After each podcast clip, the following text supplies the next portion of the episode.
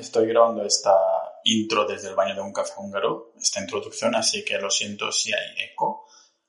Lo que sí he grabado con más calma ha sido la llamada con Mario 10% de esta mañana, que ahora escucharás, en la que hemos discutido, como es costumbre semanalmente, el estado de la bolsa, bueno, comparándolo semanalmente, ¿no? Empresas que Mario tiene fichadas y los mercados en general. Así que os dejo con la cremita del pastel abriendo la puerta a la caja fuerte. Bienvenidos al podcast multidisciplinar de Pau Ninja.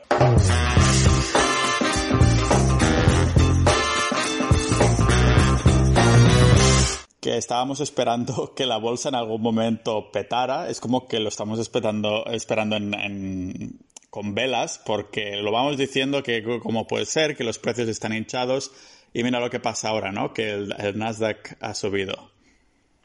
Sí, la verdad es que llevamos, bueno, la semana pasada ha sido bastante, bastante buena a nivel de mercados, pero es un bueno un poco falso, un poco falso porque realmente sigue, una, sigue siendo como una especie de situación de burbuja, que a lo mejor me estoy equivocando, ojo, que tampoco digo que sea una burbuja o no lo sea, pero la sensación que tenemos la mayoría de inversores es que este mercado está siendo irracional como lo ha sido siempre, pero ha crecido muchísimo. Por ejemplo, el Nasdaq la semana pasada subió un 4%.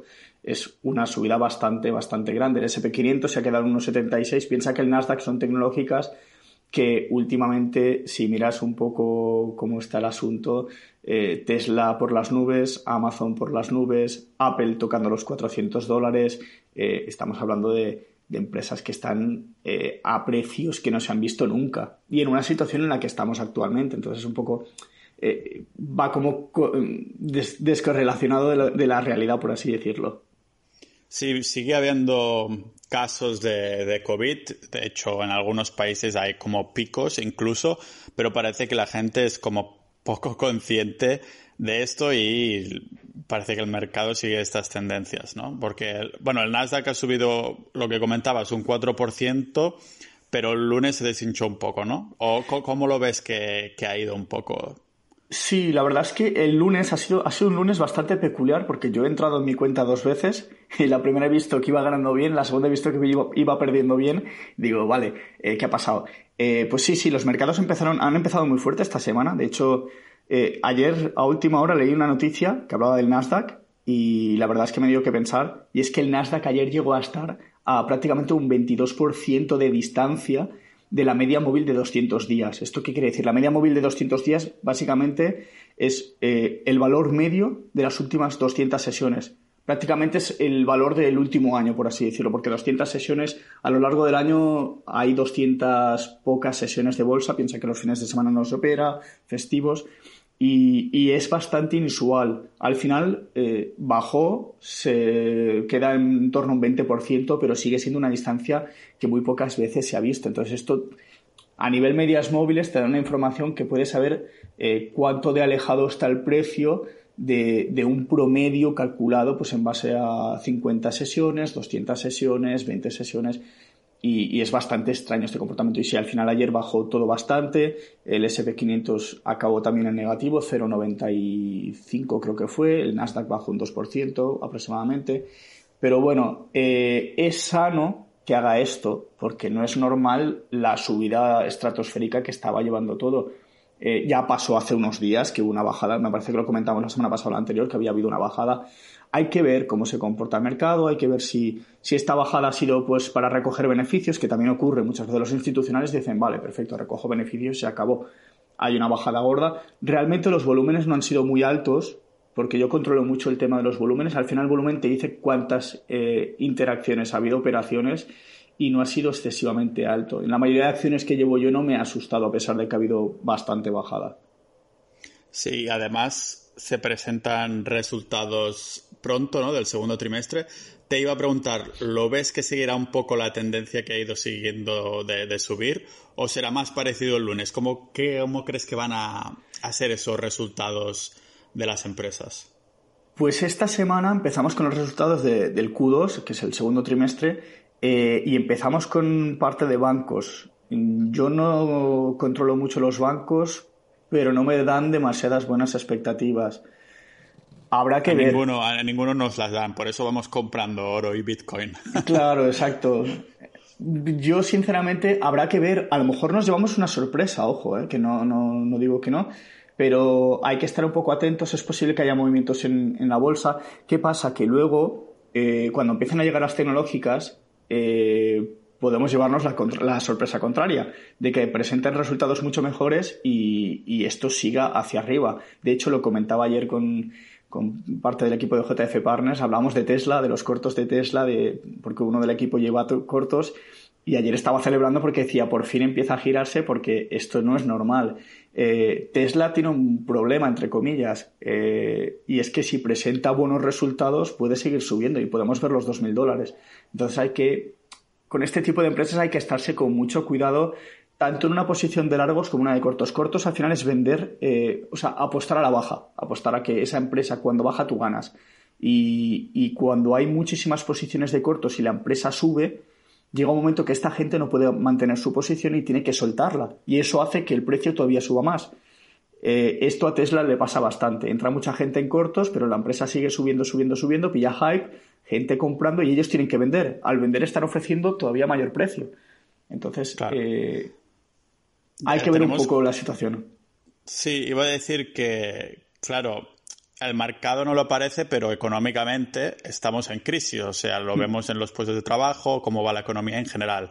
Y hemos comentado alguna vez pues, que los mercados no tienen por qué seguir la misma tendencia que la economía del país o mundial, ¿no? Al menos durante un tiempo. Es como un avance ahí. Lo que iba a decirte, a preguntarte, es si crees que en estos resultados van a ser similares a la crisis del 2008 o es totalmente diferente o cómo lo ves hay mucha gente que, claro, esta crisis es comparable en cierta medida a la de 2008. Aquella vino por una crisis eh, de las hipotecas subprime, de la crisis bancaria, financiera tal. Este, este caso no es así, es una crisis sanitaria, una pandemia mundial que ha frenado mucho las economías porque ha habido, o sea, se ha parado el mundo prácticamente. Eh, pero claro, ha habido empresas que su modelo de negocio eh, puede seguir funcionando sin, o sea, incluso en esta situación. Entonces, lo que muchos inversores eh, consideran, pues este momento, el de, la presentación de resultados de este mm, trimestre segundo, quarter 2, eh, porque aquí se ve reflejada toda esa parte de la pandemia que hemos vivido encerrados en casa. Entonces, habrá muchas empresas que perderán eh, o sea, que mostrarán resultados bastante negativos. Habrá otras empresas que a lo mejor los muestran bastante positivos, pero eh, se han hecho estudios y se han hecho comparativas que comparando con el, año 2008, creen que los resultados no serán peores comparados con los del último trimestre del 2008, que eh, fue el equivalente, por así decirlo, al que estamos viviendo ahora.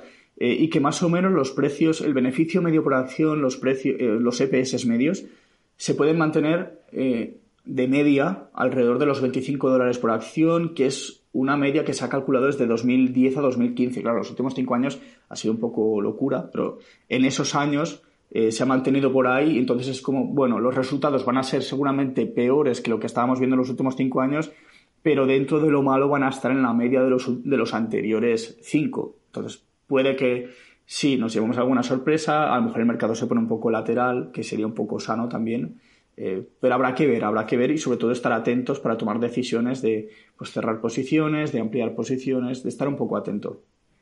Y hablando de empresas y también de estar atento y todo eso, ah, la semana pasada nos comentaste, bueno, que la semana anterior habías dicho unas empresas y entonces todas subieron, o la mayoría, pero más que nada también porque el mercado en general ha subido esta semana, ¿qué te has estado mirando? ¿Hay alguna empresa así más... Ah, empecemos por alguna grande que estés mirando que te parece interesante porque ahora comentabas que hay empresas que por su tipo de negocio pues pueden salir ganadoras igualmente aunque después se presenten resultados en general mundialmente que no son buenos porque es una crisis económica pero ¿ves alguna que estés mirando así?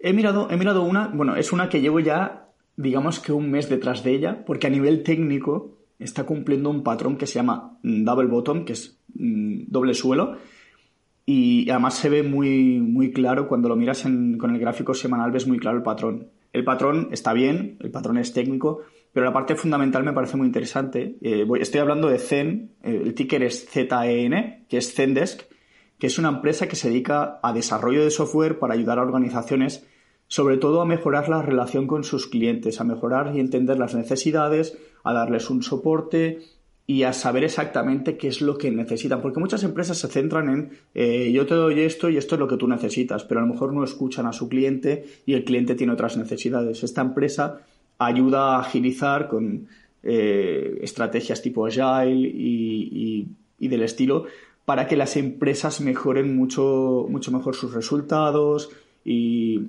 el trato con los clientes, el escucharlos. Eh, tienen una variedad de productos, es software básicamente y la idea es esa, es de escuchar al cliente. Es una empresa que no es pequeña. Dentro de las small caps no es pequeña porque son 10, 10 billones de dólares, que vienen a ser 10.000 millones de, de, aquí. Es una empresa que ya es rentable, tiene un recorrido ya de unos cuantos años y que está manteniendo un buen crecimiento de ventas y además constante. Esto para mí es importante porque al final, si tú tienes una tienda o un negocio, eh, lo primero que necesitas es vender. Eh, si quieres un negocio rentable, lo primero es que ese negocio venda. Luego, obviamente, tienes que tener una parte de estrategia de qué haces con ese dinero, cómo lo inviertes, que ahí se ve reflejado sobre todo en los EPS, en los beneficios por acción. Y esta empresa, la verdad es que lo está haciendo bien, o sea, hay que decirlo. Tiene muy buenos números a nivel de crecimiento, porque es una empresa growth, a pesar de que tiene ya un recorrido. Eh, ¿Y qué pasa con esta empresa? Ha llegado a máximos prácticamente, pero claro, ayer hubo la bajada, ha habido un rechazo de precio, el precio se ha vuelto a ir hacia abajo, eh, pero ha sido una bajada que tampoco es demasiado alarmante. Esta empresa la comento porque puede ser muy interesante, porque en los próximos días podría tener esa recuperación. ¿Qué puede pasar esta semana? Que si los resultados empiezan a ser medio buenos en las empresas del sector, eh, todo se empieza a ir hacia arriba. Entonces, esta empresa me parece muy interesante, sobre todo si rompe máximos, que es, ha estado muy cerca le ha faltado volumen de, mm, acompañando, pero si el sector en el que está metido el del software presenta buenos resultados, es posible que esta empresa empiece a volar. Eh, y esto es algo que ha pasado ya muchas veces. decías que le llevabas un mes detrás. Cuando dices un mes detrás, ¿te refieres a, a ver cuándo entro o que has entrado desde hace un mes y estás mirando ahí cómo va el recorrido?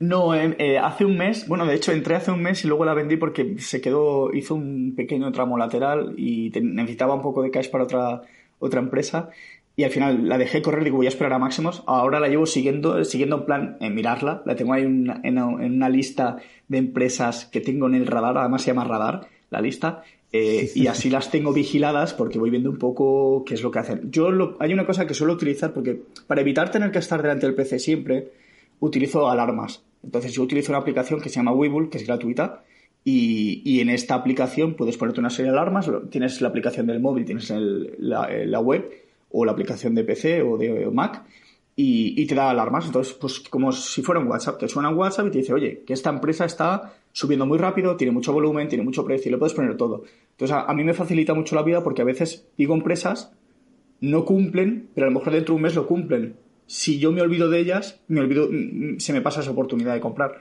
Entonces yo utilizo un poco esta estrategia. Yo esta empresa tengo una pequeña posición porque compré la semana pasada, ahora la llevo en negativo, dentro del porcentaje negativo que puedo eh, aceptar, eh, y ahora la dejo. Si baja más, venderé. Si sube y pasa máximo, seguramente ya entre con la, con la posición grande. ¿Era growth pero más grande? ¿Alguna que sea así más pequeño aún?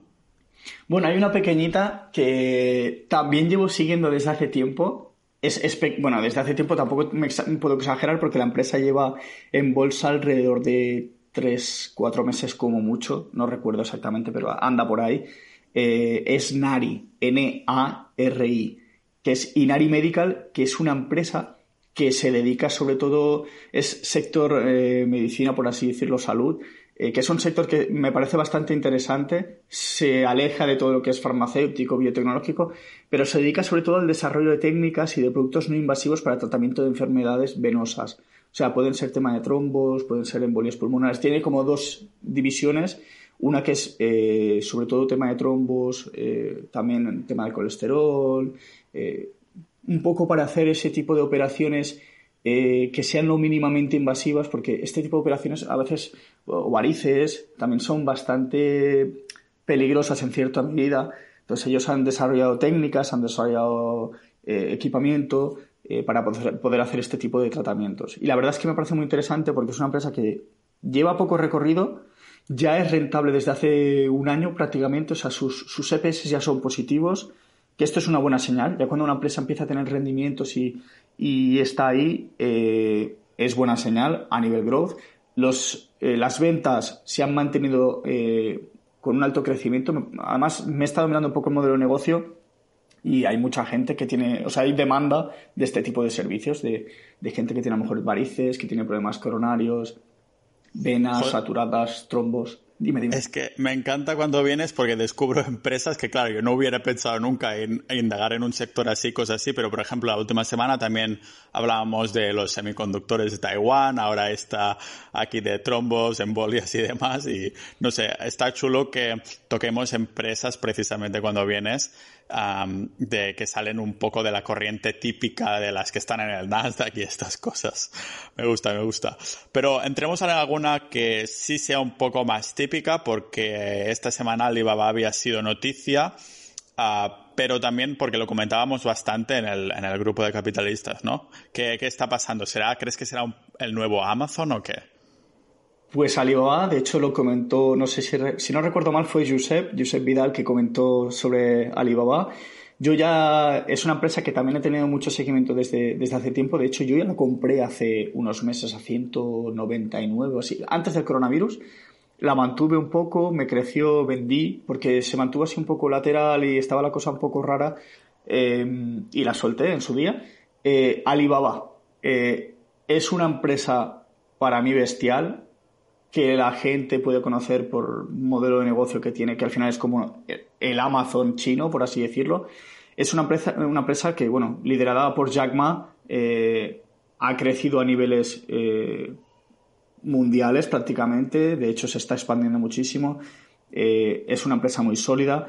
Yo el otro día hablaba con, un amigo mío y, me decía, y, y, hablábamos así un poco con confianza decíamos, ¿te imaginas que compramos ahora Alibaba y pasa exactamente como con Amazon, que dentro de cinco años, ahora compramos a 250, mm, que está más o menos, y dentro de cinco años está a 2.500, dice, le metes 1.000 euros ahí y, que pase lo mismo. A ver, no quiere decir que vaya a pasar lo mismo, obviamente, pero sí que es cierto que tiene, tiene un potencial muy grande de crecimiento, primero porque su, su cliente base es China. Hablamos de un país de 1.300 y pico millones de habitantes que eh, si lo miras en números en ventas, eh, tienes una porción del mundo ya en tu propio país. A poco que te expandas a países un poco más ricos como en Europa, que está pasando, eh, llegues a Estados Unidos, que también están llegando, eh, y llegues a otro tipo de mercados en los que vas a vender, vas a estar en la lucha, vas a estar en la lucha con, con Amazon. hay que tener en cuenta que Amazon también está saliendo competencia con Walmart, que Walmart es como el mercadona, entre comillas, de Estados Unidos, y se está metiendo en el negocio de la venta online también. Así que a Amazon le sale competencia, pero China eh, a nivel general me parece que está en un momento espectacular el mercado chino. Yo que llevo Xiaomi, te lo digo desde hace dos años casi casi, y, y las estoy recuperando últimamente. Alibaba, yo creo que quizás muy arriesgado decir que va a ser el nuevo Amazon, pero que le va a meter competencia, yo creo que sí. Y a largo plazo, además, están metiéndose en muchos sectores, ahora si quieres hablamos de ellos, eh, que la verdad es que para mí está tomando buenas decisiones. Bueno, ya está bien que haya un poquito de competencia porque si no se quedan ahí el monopolio, nos suben los precios y hacen lo que quieren. Ah, entonces comentabas su, su CEO, eh, Jack Ma, que ha vendido acciones de, Alibaba. Una de las cosas de, que miráis los que invertís en empresas específicas es precisamente que los, ah, los empresarios o los ejecutivos que están ahí que no vendan mucho porque significa que a lo mejor pueden saber algo que los otros no sabemos y están aprovechando para vender y sacar el máximo provecho de las acciones que tienen, ¿no? Entonces, ¿por qué ha vendido Jack Ma estas acciones? ¿Se sabe o simplemente lo ha vendido porque quiere comprarse unas cuantas cositas de lujo? Eh, hasta donde tengo entendido, eh, salieron varias noticias que decía que había vendido unos 8.500 millones aproximadamente, em, o sea, de precio de ganancias. Eh, a lo que había entendido yo es que él ya llevaba tiempo diciendo que quería un poco deshacerse de sus posiciones filantrópicas. Entonces es algo que ya más o menos se sabía, pero claro, eh, una cosa es decirlo y otra cosa es empezar a ejecutar órdenes de venta eh, de este calibre, no se sabe todavía el precio, eh, se lo tiene que comunicar a la SEC. Bueno, la SEC piensa que es el organismo regulatorio de, la bolsa de Estados Unidos. Alibaba cotiza en Estados Unidos también. Entonces, em, tiene que informar para saber un poco a qué precio se ha vendido y tal. Pero bueno, ya era algo que se venía diciendo, porque básicamente eso quiere reducir su exposición a, pues, de temas filantrópicos, empresas filantrópicas. No sé exactamente a qué se quiere dedicar o qué quiere dejar de dedicarse, pero bueno, eh, sus razones tendrá. A corto plazo es malo para el inversor porque te deja ese regusto agridulce de por qué estás vendiendo. Ha pasado más empresas, me pasó a mí hace dos semanas creo que fue con Enphase, que Enphase es una empresa solar que me encanta, o sea, soy súper fan de esa empresa.